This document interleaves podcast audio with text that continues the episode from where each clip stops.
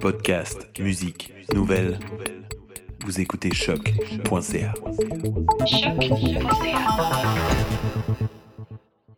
On écoute maintenant donc un extrait de l'œuvre sonore qui a été réalisée par le compositeur électroacoustique Stéphane Claude du groupe AE Lab et qui est généré en temps réel dans l'installation Bois au métal au Jardin botanique de Montréal.